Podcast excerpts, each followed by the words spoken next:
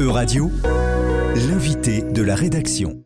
Le 19 septembre 2023, la Commission de l'agriculture du Parlement européen a voté en faveur de la mise en place d'une stratégie d'augmentation de la production de protéines végétales dans l'Union européenne. C'est la recommandation du rapport Plant Power Politics réalisé par la coalition Green Proteins, qui fédère notamment les associations végétariennes de France, du Danemark et du Portugal. Je suis avec Elodie Vieille-Blanchard, présidente de l'Association végétarienne de France. Pour commencer, est-ce que vous pouvez nous donner une courte définition de ce que sont les protéines végétales? Alors la réponse, elle est très simple. Les protéines végétales, c'est des protéines qui viennent des plantes. Les protéines animales, c'est des protéines qui viennent des animaux, donc soit de leur chair, soit des productions animales comme le lait euh, ou les œufs. Euh, je voudrais faire un petit rappel. On a besoin euh, évidemment de, protéines pour être en bonne santé. que l'origine en fait des, protéines soit animale ou végétale, ça ne change strictement rien. C'est-à-dire que notre corps va fabriquer les protéines dont il a besoin. En revanche, ça change beaucoup de choses si on s'intéresse euh, à l'impact écologique de la production de ces protéines. Et ça change quelque chose aussi euh, si on s'intéresse à la condition animale, au traitement que subissent les animaux. Et ça change aussi quelque chose en matière de santé, puisque quand on consomme de la viande, par exemple, les protéines sont associées à, certains, à de la graisse, par exemple, ce qui n'est pas le cas quand on consomme des lentilles. Vous parlez d'impact écologique. Pourquoi les protéines végétales ont-elles un impact moins important que les protéines animales? Alors le fait majeur qu'il faut comprendre, c'est que pour produire des protéines animales, de manière générale, il faut d'abord produire des protéines végétales pour nourrir les animaux. Euh, c'est-à-dire que, en fait, on consomme indirectement beaucoup, beaucoup de protéines végétales en consommant de la viande ou des produits animaux. Donc tout ça, ça fait que euh, les productions animales nécessitent beaucoup, beaucoup plus de surface agricole. On considère que sur Terre, en fait, les trois quarts des surfaces agricoles sont euh, consacrées directement ou indirectement à l'élevage. Ça veut dire beaucoup plus de ressources fossiles aussi. C'est tout le pétrole qu'on va utiliser pour faire pousser, bah, pour faire des engrais, par exemple, ou pour des machines agricoles, pour faire pousser bah, par exemple du soja qui va servir à nourrir les animaux d'élevage. Euh, ça veut dire beaucoup plus de consommation d'eau aussi. Voilà, donc tout ça, c'est très clair. Euh, les émissions de gaz à effet de serre, elles sont à la fois indirectes, c'est-à-dire qu'on fait pousser toutes ces plantes pour donner aux animaux au lieu de les manger directement. Donc évidemment que ça émet plus de gaz à effet de serre. Et puis, euh, il y a toutes les émissions directes à travers notamment la fermentation entérique. Donc, c'est les gaz des ruminants. On entend souvent parler du méthane. Voilà les rots en fait des vaches concrètement. Euh, qui sont très émettrices de gaz à effet de serre, puisque le méthane, c'est un gaz qui a un potentiel de réchauffement beaucoup plus important que le dioxyde de carbone. Et puis, on a tout ce qui concerne les déjections des animaux qui émettent un gaz en majorité qui s'appelle le protoxyde d'azote, qui est là aussi très, très réchauffant pour le climat. Et donc, il y a beaucoup de, scénarios, beaucoup d'études qui montrent que si on réduit euh, notre consommation de, de, protéines animales, on réduit vraiment beaucoup euh, les émissions de gaz à effet de serre qui sont associées à notre alimentation. En fait, on peut très bien se nourrir, mais avec moins de protéines animales et donc un impact écologique très réduit.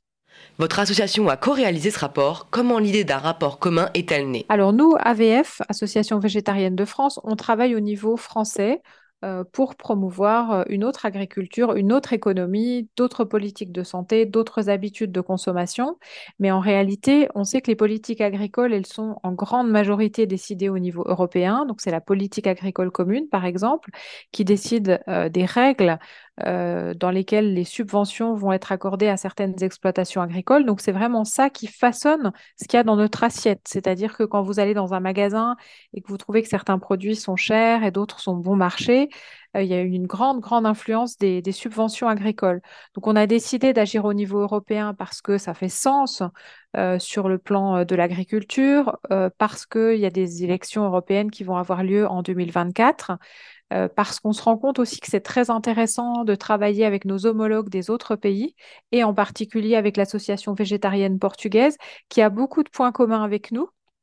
En particulier, euh, il y a une loi qui est passée sur la restauration collective au Portugal, une loi très ambitieuse euh, qui impose euh, l'obligation de servir une option végane dans toutes les cantines publiques depuis quelques années. Euh, mais c'est une loi qui n'est pas forcément très bien appliquée parce que les, personnels de restauration collective ne savent pas cuisiner, parce qu'il y a un manque de connaissances en matière de nutrition et de santé. Et tout ça fait qu'on a avantage à coopérer, on a avantage à mettre nos forces ensemble et à réfléchir ensemble. Que propose votre rapport pour faire la transition vers un mode de consommation plus durable? Quelles sont vos recommandations à l'Union européenne? Alors, la première chose que j'ai envie de mettre en avant, c'est qu'il y a beaucoup d'outils qui existent déjà au niveau européen et qui sont des outils qu'on pourrait utiliser. Euh, il y a des cadres, il y a ce qui s'appelle par exemple la stratégie de la ferme à la table. Donc, c'est une stratégie sur laquelle euh, l'Union européenne est revenue un petit peu, mais l'idée, c'était d'aller vers des, systèmes alimentaires euh, plus soutenables. il y a aussi la stratégie européenne pour la biodiversité et pour la qualité des sols. Euh, par exemple. Voilà, donc, donc ce sont des outils sur lesquels on peut, on peut s'appuyer. Il y a aussi la, stratégie euh, européenne de, production des protéines. Euh, donc l'idée, c'est vraiment de, de se servir de ces outils le mieux possible, d'éviter que ces outils soient des, coquilles vides ou mieux que ce soit des, outils de, dire, de greenwashing en fait au service des, entreprises européennes. ensuite, on, a déterminé un certain nombre de mesures alors en fait, l'idée, c'est qu'il y a des mesures beaucoup plus efficaces que d'autres. Euh, la mesure la plus efficace, ce serait bien évidemment de revoir complètement la politique agricole commune, ce qui est très compliqué parce qu'en fait, les règles sont décidées sur une base de, cinq ans environ. Euh, et une fois qu'on est entré dans une nouvelle phase, c'est très difficile, y compris pour le Parlement européen, de, revenir sur ce qui a été décidé. Euh, néanmoins, c'est des choses qui peuvent être euh, préparées.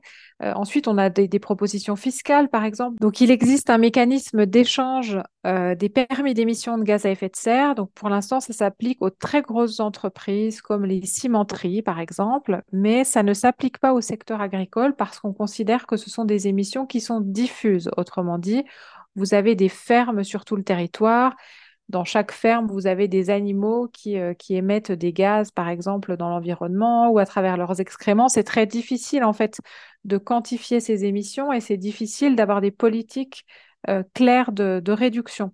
Mais néanmoins, on pourrait s'appuyer euh, sur un tel système. On pourrait mettre en place une TVA plus élevée pour les produits animaux et en particulier pour les produits animaux industriels. Donc depuis, depuis un ou deux ans, euh, les pays de l'Union européenne ont le droit de mettre en place une TVA variable en fonction de l'impact climatique et écologique plus généralement des produits agricoles. Euh, donc, dans une perspective de, responsabilité écologique, ce serait possible de décider que plus un produit émet des émissions de gaz à effet de serre, plus la TVA va être utile, euh, va être utile justement pour réduire la consommation de ce produit. Ensuite, il y a tout ce qui concerne l'étiquetage. Donc l'étiquetage, euh, c'est quelque chose qui prend du temps en fait à, être bien intégré par les consommateurs. Euh, mais on a le Nutri-Score en France, par exemple, c'est quelque chose qu'on a relativement euh, bien intégré. Ça permet d'infléchir les habitudes de consommation au fil de quelques années. Voilà, donc ça, ce sont des pistes qui sont possibles. Nous, on a envie vraiment de, mettre ces propositions sur la table, de les rendre euh, disponibles, visibles, on a envie qu'elles soient discutées. Euh, les grandes forces politiques vont euh, commencent à travailler sur, sur leur programme pour les élections européennes. Donc, vous savez certainement que dans chaque pays, les partis politiques présentent des listes, mais ensuite les députés qui sont élus rejoignent des groupes européens euh, par exemple, il y a les Verts à l'échelle européenne, donc les gens d'Europe Écologie Les Verts vont rejoindre euh, le, groupe des Verts au, Parlement européen. Euh, en France, on va voter peut-être pour des listes France Insoumise, mais ensuite ils vont rejoindre le groupe de la gauche européenne. Voilà. Donc ça fait beaucoup plus sens que tout ça soit discuté en amont au niveau européen, c'est-à-dire qu'il y, ait un alignement entre les propositions des différents pays pour que euh, ces propositions politiques soient euh, ensuite euh, véritablement appropriées par les groupes politiques au niveau du Parlement européen. Est-ce qu'il y a des pays dans l'Union européenne qui sont plus avancés en matière de protéines végétales? Le Danemark est un, est exemple vraiment tout, à fait, tout à fait significatif, puisqu'il y, y, a un plan en fait au niveau du Danemark euh, qui, euh, qui s'élève à peu près à 100 millions d'euros. Donc, c'est quand même quelque chose de, tout à fait euh, significatif. Donc, c'est un fonds qui va être distribué entre maintenant et 2030. Et c'est un fonds qui est complètement consacré à la transition vers un système beaucoup plus fondé sur les protéines végétales. Et il s'agit à la fois de production, donc faire pousser des légumineuses, par exemple, et il s'agit aussi de transformation. Parce qu'en fait, il faut non seulement que, que, que les, comment dire, les ingrédients de base soient disponibles, mais aussi qu'ils soient transformés, qu'ils soient disponibles sous une forme euh, qui soit facile à utiliser pour les consommateurs et qui soit facile à utiliser pour la restauration collective, par exemple. Merci Elodie Vieille-Blanchard, présidente de l'Association végétarienne de France, d'avoir répondu à mes questions. Avec grand plaisir. Euradio vous a présenté l'invité de la rédaction. Retrouvez les podcasts de la rédaction dès maintenant sur euradio.fr.